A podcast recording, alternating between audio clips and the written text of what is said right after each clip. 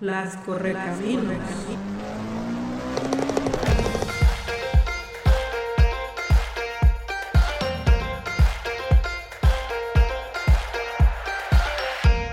Las correcaminos. El desierto es su hogar, pero su imperio trasciende hasta lo doméstico debido a su gracia y velocidad. Y aunque prefieren correr, con su ingenio surcan volando el ignoto reino de la palabra para fraguar poesía. Acompaña a las correcaminos Anja Aguilera y Claudia Islas en sus reuniones Flash. Cada dos martes, poesía temática y más letras en Petit Comité. Personas y aves que nos escuchan, en esta ocasión nos adentraremos al lado más bestial, fantástico y terrible que pudo ser creado por lo que yo llamaría pésimas primeras impresiones. ¿Quién confunde a un dulce manatí con una voraz sirena? ¿Cuántos sapos tendrían tiempo para empollar huevos ajenos que den origen al basilisco? ¿O qué hubiese pasado si capitanes y marineros no creyeran que una rémora sostenía las naves durante las tormentas marinas. Dedicamos este episodio no solo a los catoblepas, arpías, dragones y bernachas de los bestiarios medievales, sino a toda criatura fascinante por su horror o maravilla, desde vampiros y brujas hasta chupacabras, pasando por los ordinarios prodigios de todo el reino animal. Claudia, bienvenida y dime, por favor, contéstame que sí, que sí escribiste un poema bestiario para estas correcaminos en este episodio. Hola, ¿cómo están? Pues ah, voy a decir que sí. sí, no, hombre, es que es un tema súper extenso, ¿no? Y podemos hablar, yo creo que semanas y y no, no, no nos daría el tiempo, pero bueno. Eh, ay, ¿qué es un bestiario? Dice la RAE. dice que en la literatura medieval es una colección de relatos, descripciones e imágenes de animales reales o fantásticos. Entonces, bueno, pues a mí me da por pensar en aquellos álbumes que coleccionábamos cuando éramos niños, ¿no? De, estampitas y de ir, buscando y de ir imaginando qué, qué, serían esos seres que nos faltaban en las, en las estampitas que no salían, porque a veces uno tenía todo el bonche y no salía la que querías, ¿no? Pero bueno, pues hay muchos investigadores que se pusieron a, a querer saber de dónde vienen estos bestiarios, ¿no? Mi respuesta rápida es que pues es la curiosidad y es este deseo de coleccionar de reunir cosas, ¿no? De reunir en este caso, pues bestias, bestias que muchas veces estaban enfrente a sus ojos y otras veces estaban en sus sueños o en su imaginación, ¿no?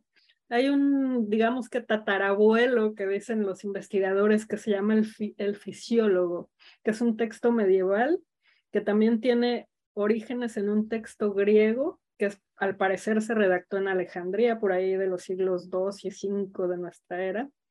Y bueno, hay una investigadora que se llama Florence McCulloch que dice eh, que es una pseudociencia, los bestiarios los llama una pseudociencia, ¿no? Porque también eh, tienen descripciones fantásticas de animales, de aves, piedras que pueden ser reales o imaginarios, pero también eh, habla que en, estos, en estas épocas medievales pues siempre llevaban un rollo así medio moralino, que siempre trataban de dar alguna, alguna lección, ¿no?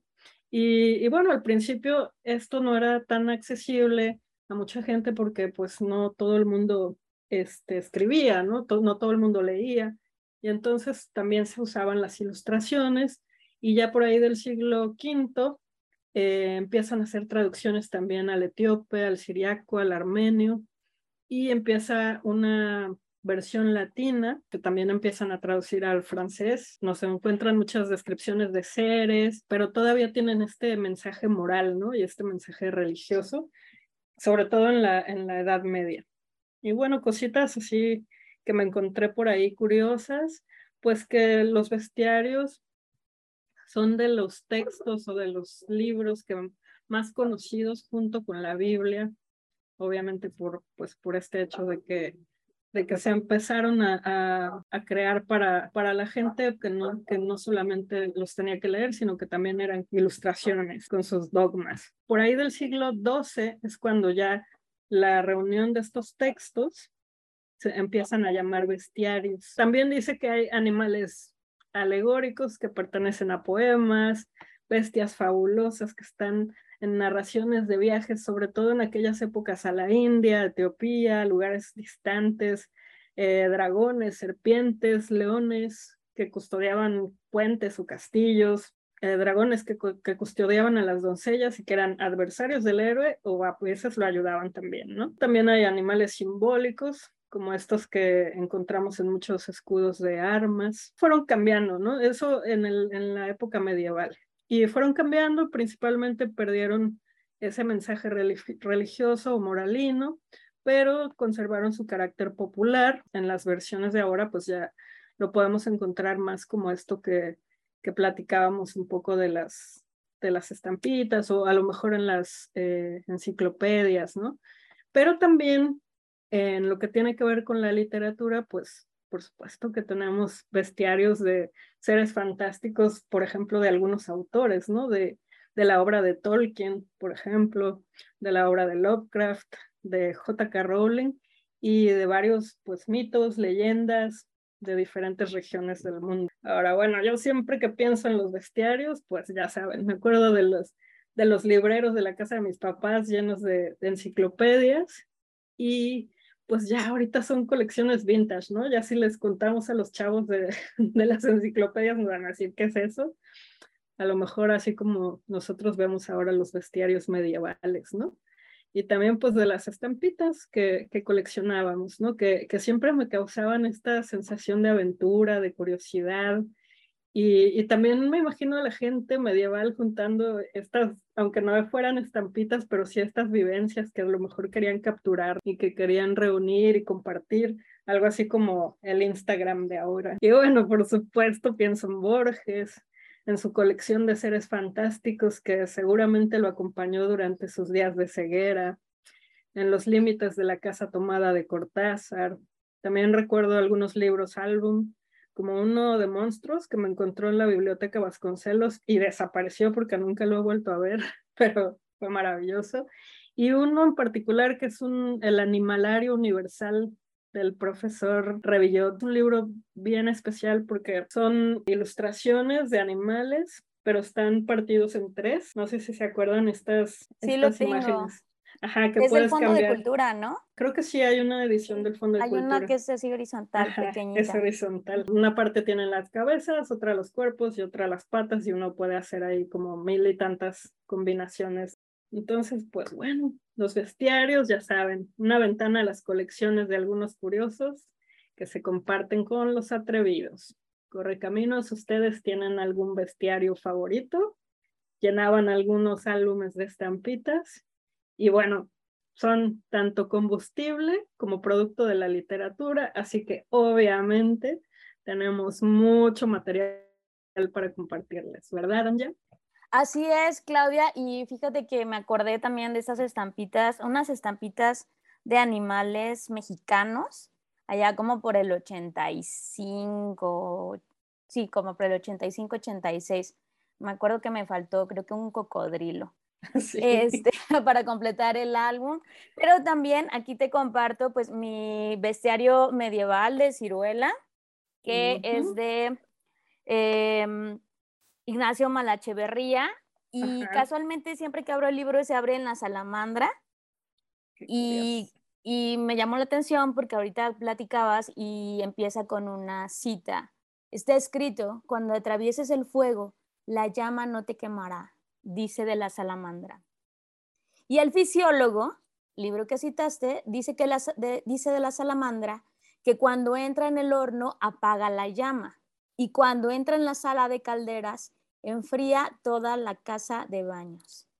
Y si la salamandra extingue el fuego por su propia virtud, ¿no deberían los justos apagar mucho más el fuego mediante su propia virtud divina? Y bueno, empieza ya con esta moraleja religiosa eh, y después sigue eh, Maxi Echeverría dando la serie de referencias de los distintos bestiarios. Este es un, este es un tesoro del libro, es hermosísimo y muy, muy sucinto. Y también tengo acá el bestiario de Cristo, que está en dos tomos. Y la verdad es que también es una delicia de estas cosas que buscas una cosa y te pierdes por horas. un dato curioso de la salamandra, ahora que lo leíste, en las cocinas eh, industriales sobre todo, hay una cosa que usamos para gratinar. Salamandra. Que es la salamandra, que justo es. pues una hornilla, pero digamos que invertida, ¿no? Que sale el fuego de arriba hacia abajo. Curioso, ¿no? Sí, sí, pues, o sea, no, no dudo que tenga su origen de este animal mítico, ¿no? Y también ahorita que hablaste de monstruos, tengo monstruos mexicanos de Carmen Leñero, que está hermosísimo. De hecho, hay dos tomos, yo tengo el uno, y donde sale el, el cincimito, que viene a ser como el tatarabuelo del chupacabras, si no me equivoco. y este que es bellísimo, La tienda de Animal Hombres del señor Larsen, que pues son Animal Hombres. La verdad es que es un álbum ilustrado bellísimo. Ambos se consiguen en Fondo de Cultura Económica y que están muy, muy lindos, no solo en cuanto a texto y descripción, sino eh, también en su, en su contenido. Y para continuar, Pacheco, José Emilio Pacheco, sin duda, es el, el, autor de, de, los bestiarios por antonomasia en México. Pero antes de empezar a leer a estos eh, textos selectos, quiero presentar a nuestro invitado de hoy. Él es meditabundo de los exilios, a veces despierta poeta y a veces a la Borges amanece más narrador.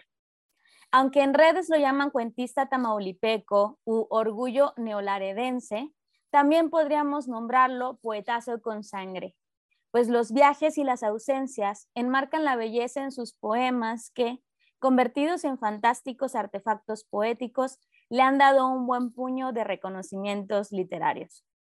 Coleccionista de epitafios, autocensor del humor negro de sus cuentos, Miguel Barquiarena nos acompaña hoy, haciendo conjunción su nombre de mar y desierto con nosotras las correcaminos. Bienvenido, Miguel, y muchas gracias por acompañarnos en esta ocasión.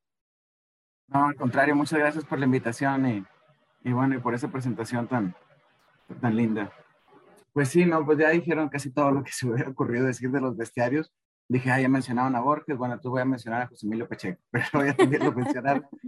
aparte de las estampitas, yo lo agregaría, y bueno, sí, de los viajes y de lo, y de, del, del medievo, también eh, me gustaba también más allá de lo fantástico, a veces con la mejor intención, la ingenuidad que tenían a veces para reconocer a un animal o decirlo, ¿no? Me acuerdo de, ¿no? Eh, de, de, los elefantes, ¿no? Que creían que tenían una serpiente y era la trompa, ¿no? Y todo esto, como, porque nunca los habían visto, no estaban preparados para ello.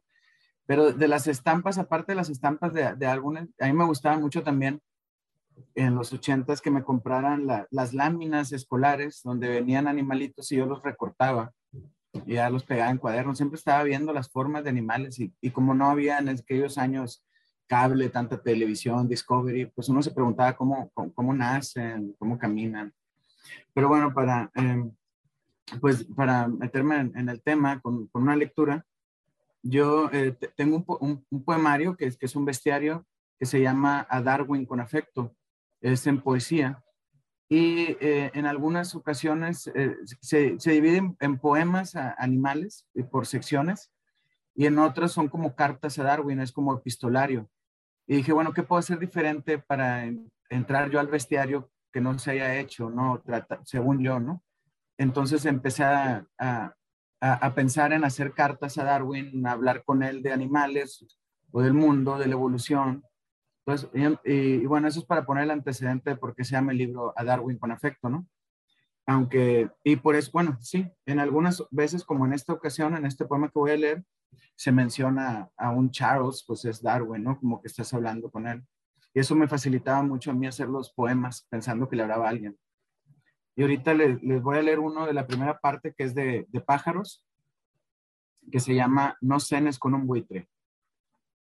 Nunca salgas a cenar con un buitre de cabeza roja. Solo hablan Darwin, de anfiteatros y montañas. Se les derrama del pico el vino tinto cuando nombran amigos en desgracia. Y al llegar su filete miñón, término medio, revolotean de una manera un tanto cuanto inapropiada. Nunca salgas a cenar con un buitre de cabeza roja. No aprecian, chaos, los esfuerzos del chef. De hecho, prefieren las obras de tu plato. Si les hablas de tu último poemario, inclinan sus ojos pelones adelante y se preguntan por qué no se les ocurrió antes. Nunca salgas a cenar con un buitre de cabeza roja. Al ver la cuenta, con acento de pago en temporada, te dirá que no carga efectivo mi tarjeta. Y bueno, ese es uno. Ahora, de los que no son epistolarios, porque así se va dividiendo el, libro en dos partes, son poemas enumerados. Aquí a, otro, a otros bestias que son más pequeñas y a veces se nos olvidan que también están ahí. Y ahorita lo, lo, escogí ahorita, ¿no? Eh, no tiene título, es el número 8. Cierras la puerta. Estás a salvo de roedores y, y, blátidos. No tienes mascota, ni siquiera pareja con quien compartir la cama. Estás a salvo. Ah, pero quizá no estás a salvo. ¿Qué tal debajo de la cama? Ese monstruo, la raíz de nuestros miedos. Gracias, mamá. Papá, te quiero. Nada. Parece que sí estás a salvo. ¿Y si tuvieras un microscopio? Oh, sí. Se llaman ácaros. Son más horribles de lo que has imaginado. Ponen 70 huevos en promedio en tu colchón. Por cierto, hay millones de ellos defecándolo. Les agrada la humedad de tus secreciones y devoran un gramo de tu piel a diario. Ahora ya puedes dormir. Estás a salvo. Bueno. wow, pues eh, eh, dos tonos muy distintos y sin embargo eh, bien bonitos los dos. ¿Cómo, cómo es el título?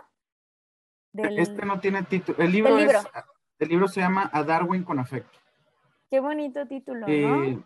sí, tiene, bueno. Sí, pues fue un trabajo que le dediqué mucho tiempo, me gustó mucho durante un par de años no, no, no hice otra cosa más que estarle agregando y quitando. Y, y, luego dije, bueno, quedó muy cargado y eso que todavía tuve que quitarle algunas cosas.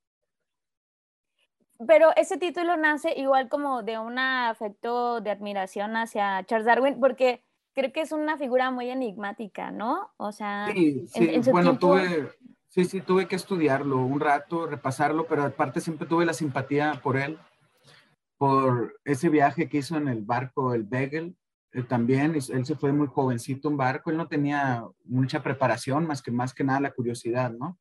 Y su teoría nace cuando llega a las Islas Galápagos. Eh, de hecho, el capitán del barco le pone el nombre de Darwin a una de las islas, porque cumplía años cuando andaban por allá.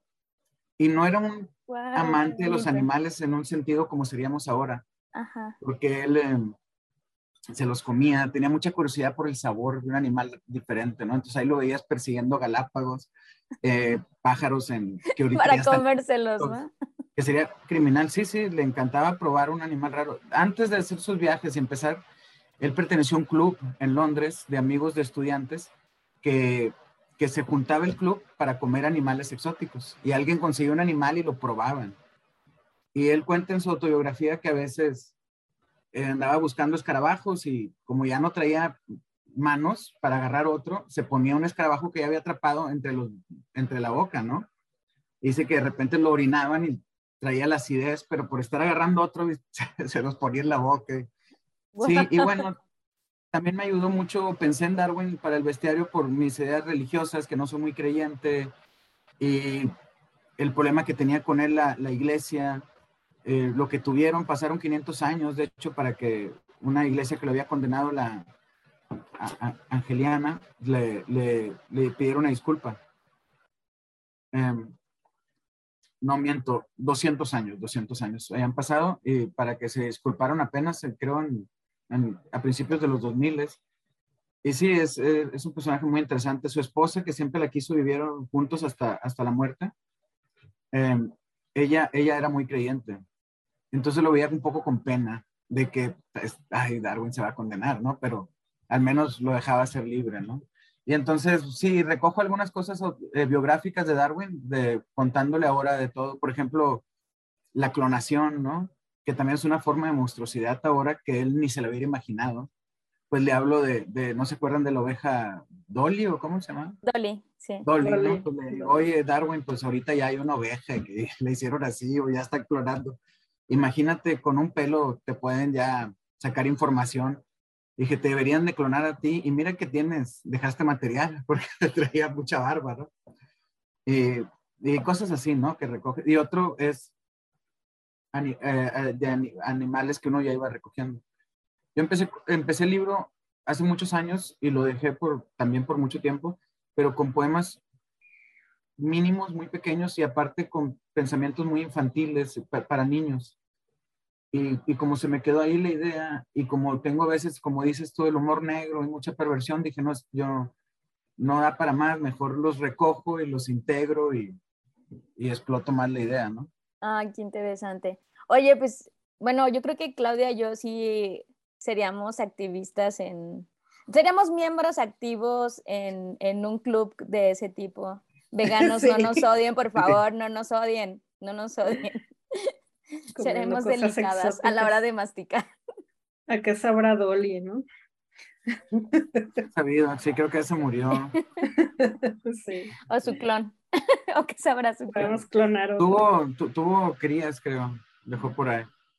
Mira, ahorita ni sabemos, capaz que ya están clonando seres humanos desde hace rato sin avisar porque supuestamente estaba prohibido, ¿no? Claro. Pero los científicos no se van a, no, no creo yo que se aguanten. Sí. Bueno, pues ahí está la primera intervención de Miguel, muy eh, aclaradora y bella. Me, me, encantó este tono epistolar y bueno, esta cosa de los ácaros. Estoy segura de que voy a tener pesadillas, Miguel. Gracias por eso. Claudia. Sí, ni me digas que yo ya estoy con una comezón por el ataque de los moscos. Yo soy buffet de los moscos. Pero bueno, eh, sí, padrísimos tus textos. Eh, ¿Qué tal si empezamos con algo del igual del bestiario medieval? Hablando de los elefantes, aquí hay un momento que seleccioné se llama La guerra a muerte entre el elefante y el dragón. Los dos animales más opuestos y que más rivalizan entre sí son el dragón y el elefante, que se odian extraordinariamente uno a otro, más que ninguna otra bestia en el mundo, y mantienen guerra perpetua. El dragón desea la muerte del elefante, porque la sangre de este, que es fría, apaga el enorme calor y ardor del veneno del dragón cuando la bebe. Así, el dragón se coloca al acecho en los caminos por donde sabe que pasan los elefantes y enrosca su cola al muslo del elefante y lo oprime con tal fuerza que lo hace caer a tierra, matándolo a continuación.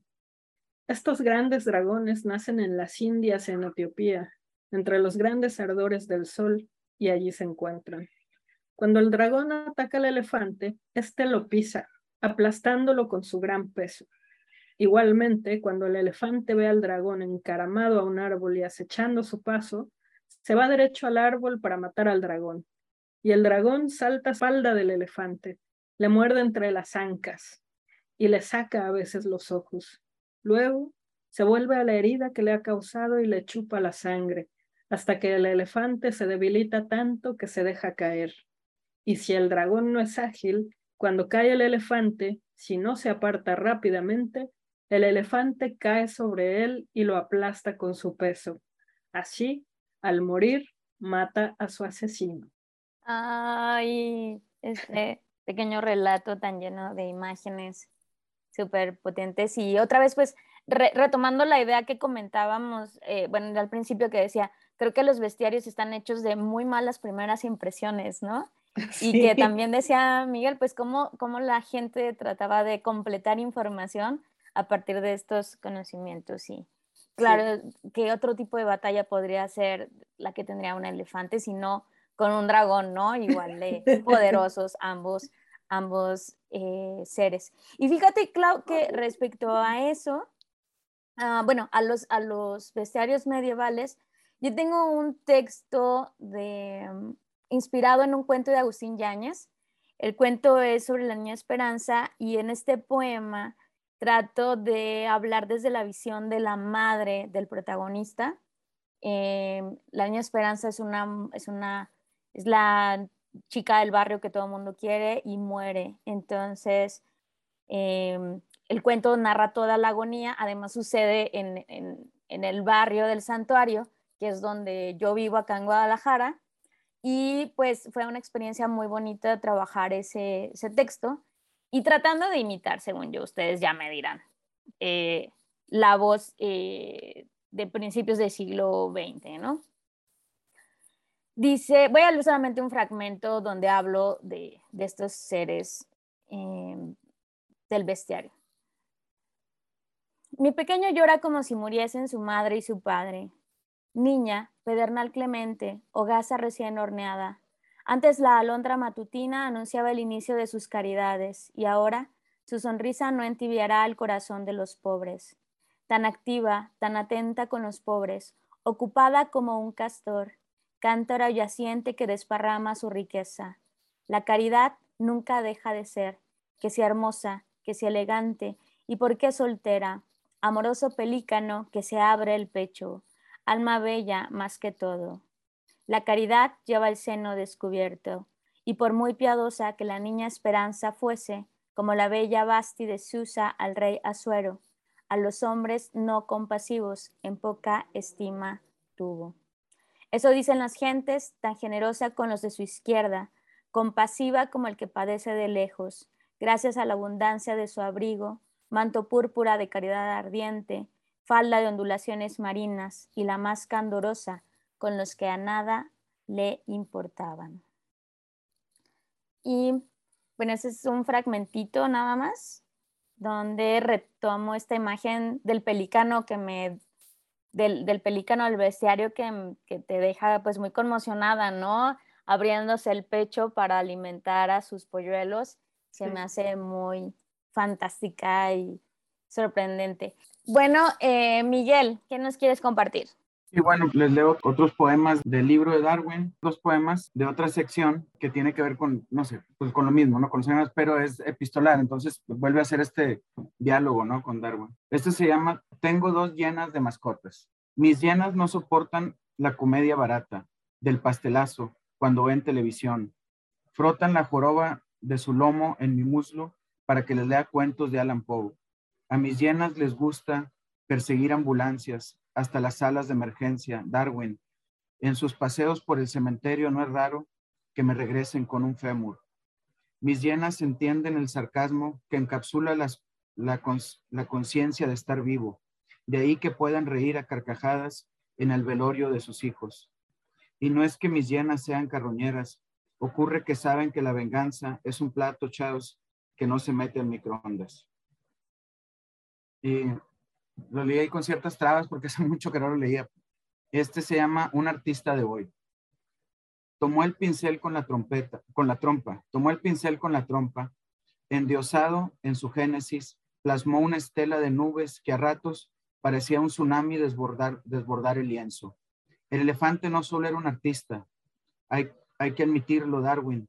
El cabrón tenía un, un definido estilo impresionista. Además, antes de apagar la tele, alcancé a escuchar que el paquidermo ya tuvo un par de exposiciones y vendió en varios miles sus cuadros. Incluso aclararon que en su primera etapa lo invadió una tendencia al modernismo abstracto. Sabes, aventurero, cuando veo pintores de academia que con aires parisinos tratan de explicar el mensaje sociopolítico de sus garabatos, pienso en el, en el elefante y siento que su trompa traza en mi rostro una sonrisa. Ese me inspiré en un elefante que realmente vi en televisión pintando. Oh, wow. Y ya ves que a veces salió un programa y el elefante pintaba y sí, se vendían sus cuadros, ¿no? Y dije, ya quisiera yo pintar y vender un cuadro. Y bueno, pues sí, me imagino que la gente que tiene dinero decía, bueno, si lo pinto un elefante, lo compro. Me recordó un pasaje eh, de Nabokov cuando llegó a Estados Unidos, que alguien, o sea, leí en un ensayo que, alguien lo quería contratar para una universidad y el director se resistía, ¿no? Decía que no. Decía, es que es un gran escritor. Y decía, bueno, pues en biología, o sea, el, elefante es un gran paquidermo y no lo tienen enseñando zoología, ¿no? O sea, que también la referencia, bueno, me, me hizo recordar. Sí, pero qué bueno que, que lo aceptaron, porque, pues bueno, un gran maestro, ¿no? Sí, claro, imagínate. Esto fue algo que que cuando lo estaba escribiendo el libro lo, lo noté y me pareció bastante curioso. Es sobre una cosa que se llama bombicol y ahorita van a saber qué es. Es una sustancia química que libera de su lomo el gusano de seda hembra para atraer al macho. La feromona más potente del reino animal. El macho la puede detectar a 10 kilómetros de distancia. Esto no es lo sorprendente, chavos. Lo sorprendente es quién chingado se puso a investigar esto. Los alejaban de dos en dos kilómetros. ¿Cómo saben que a los siete kilómetros el macho aún la detecta? Se pone contento, deja de comer, levanta las patas traseras. A los 11 kilómetros los machos ya no detectan nada. ¿Y para qué les sirve a un gusano saber que, digamos, a unos 8 kilómetros hay una potencial pareja que nunca alcanzará? He aquí, maestro, la quinta esencia del absurdo salvajismo que hay afuera. Es que es, verdad, ¿no? es, esa sustancia que me enteré yo es la feromona más fuerte que hay en, en el planeta. Y es de, un, y es de una, un gusano, ¿no? Hembra. Pero luego dije, y luego dicen los científicos, yo no sé cómo. Se fue bien, mejor a veces ser ingenuo porque si no, no escribes. Dije, bueno, ¿y cómo saben que hasta 10 kilómetros, no? ¿Cómo hicieron las pruebas? Pero luego sí me pareció triste que dije que si le detecta ese otro gusano, pues nunca la va a alcanzar. Ay, sí, eso sí es muy triste. dije, no tiene, dije, ¿qué está pasando ahí afuera? O sea, ¿quién hizo esto? Sí, porque la van alejando, ¿no? del gusano para ver hasta no, pues, dónde. O sea, imagínate, 8 kilómetros. Ah, pues no, no llego. A 8 kilómetros, oh, qué bonito. Para ellos yo creo que ha de ser pues varias vidas, ¿no? O sea, Una eternidad, un siglo. Sí, pues ay, eso de los perfumes. ¿Quieren que les lea algo acerca del sapo del bestiario de Arreola? Salta de vez en cuando, solo para comprobar su radical estático. El salto tiene algo de latido, viéndolo bien, el sapo es todo corazón. Prensado en un bloque de lodo frío, el sapo se sumerge en el invierno como una lamentable crisálida. Se despierta en primavera, consciente de que ninguna metamorfosis se ha operado en él. Es más sapo que nunca en su profunda desecación. Aguarda en silencio las primeras lluvias. Y un buen día surge de la tierra blanda, pesado de humedad, henchido de savia rencorosa, como un corazón tirado al suelo. En su actitud de esfinge hay una secreta proposición de canje, y la fealdad del sapo aparece ante nosotros con, con una abrumadora cualidad de espejo. ¿Puedo leer otro si quieren? O, sí, sí, adelante. Antes de que empiece a hablar de antes de que empiece a hablar mal de Arreola, por favor.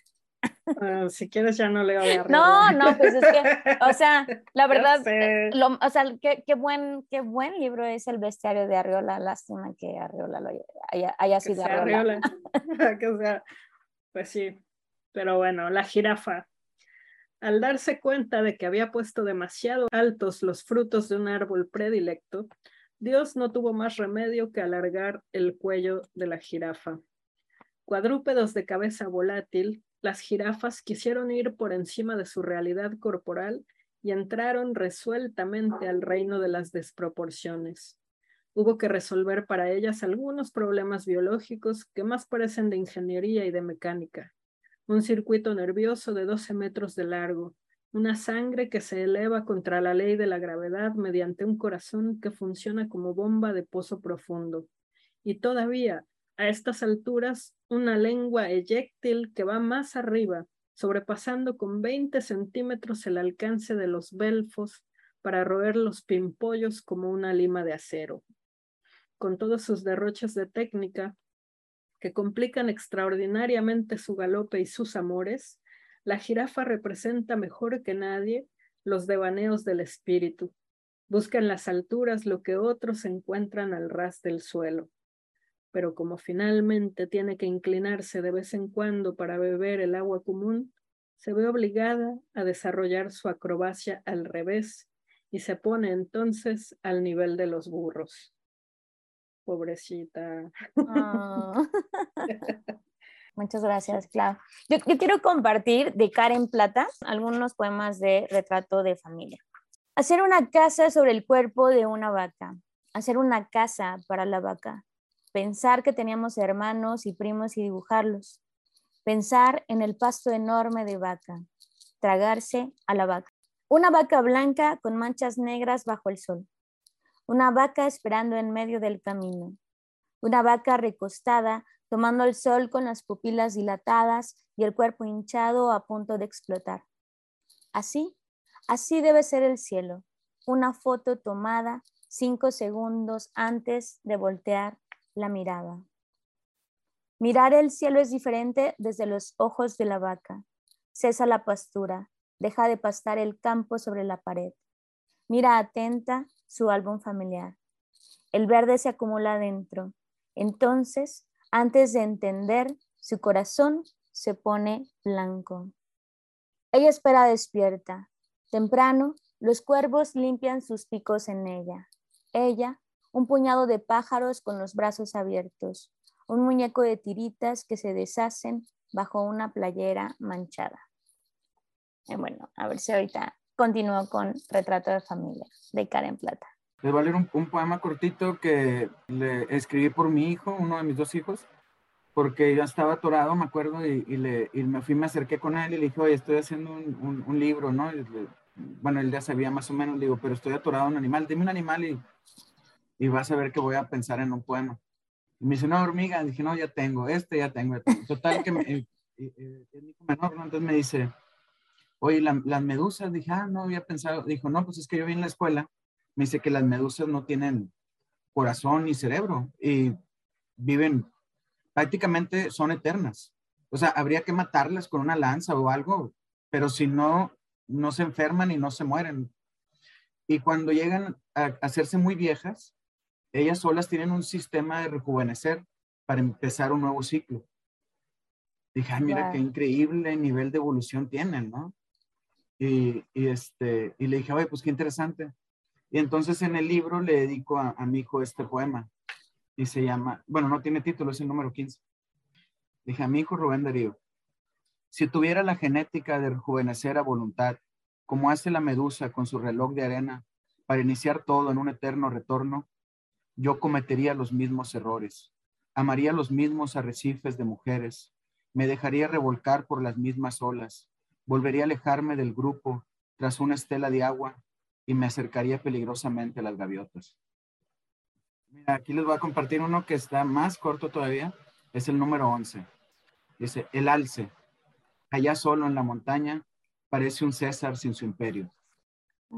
otra vez, otra vez. Alce, allá solo en la montaña, parece un César sin su imperio. Es como las, ¿cómo se llaman los, los César, no? Los romanos. Con su corona de laureles, ¿no? Veo a Claudia y creo que merece escuchar mosquitos. Nacen en los pantanos del insomnio. Son negrura afilada que aletea. Vampiritos inermes, sublibélulas, pegacitos de pica del demonio. Ahorita que te veo que te los estás espantando. Sí, mira que acabo de rociar aquí todo el repelente y no. Casualmente eh, abrí la página en un poema de mosquitos. Venga, venga. Es el poema más corto que los anteriores. Es el poema 68. Los mosquitos van hacia la luz, ícaros que caerán achicharrados.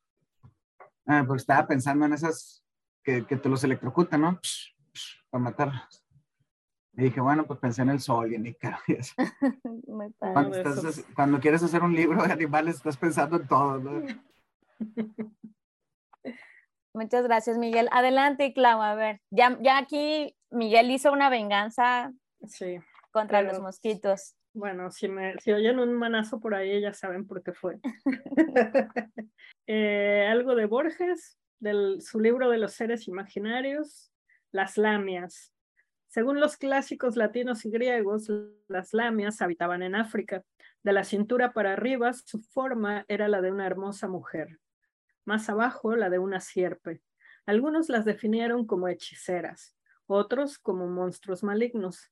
La facultad de hablar les faltaba, pero su silbido era melodioso.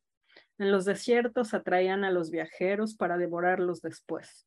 Su remoto origen era divino, procedían de uno de los muchos amores de Zeus. En aquella parte de su anatomía de la melancolía que trata de la pasión del amor, Robert Burton narra la historia de una lamia que había asumido forma humana y que sedujo a un joven filósofo, no menos agraciado que ella. Lo llevó a su palacio que estaba en la ciudad de Corinto. Invitado a la boda, el mago Apolonio de Tiana la llamó por su nombre. Inmediatamente desaparecieron la lamia y el palacio. Poco antes de su muerte, John Keats se inspiró en el relato de Burton para componer su poema. Ay, perdón, los moscos me atacan. Con, eh, eh, es, lectura de bestiario con efectos especiales, sonido, este, manotazo, todo. Exacto. Y bueno, eso de, de, Borges y ahora tengo algo del bestiario de Tolkien, que bueno, pues los fans del Señor de los Anillos eh, sabrán quién, quiénes son los medianos o los halflings. Ninguna crónica cuenta cómo ni cuándo llegaron al mundo los hobbits, el pueblo más diminuto de la Tierra Media, pero se cree que tal vez fue en la primera edad del Sol, pues son parientes cercanos de los hombres. No obstante, en la época en que aparecieron estos, se estaban librando muchas guerras y luchas en las que razas y fuerzas poderosas luchaban por la supremacía. De modo que poca atención debía de merecer un pueblo tan débil cuyos componentes eran llamados con frecuencia medianos, debido a que medían la mitad de la estatura normal de los hombres. Súper claro, muchas gracias. Yo tengo aquí de eh, Tel Kraus, eh, de Bajo el Agua, que es uno de mis textos, de mis libros favoritos, el poema 1. Como desbocados pájaros que se buscan el pico, lentamente a ciegas, nos sumergimos. Tú, director de la orquesta, me colocaste en pose de flamingo y me dejaste quieta clavada en la humedad candente, con la estaca a media cruz como se debe. El instante del agua se desvanece en la onda purísima y se entreteje con otras y con otras hasta volverse el mapa circular donde comienzo a ahogarme.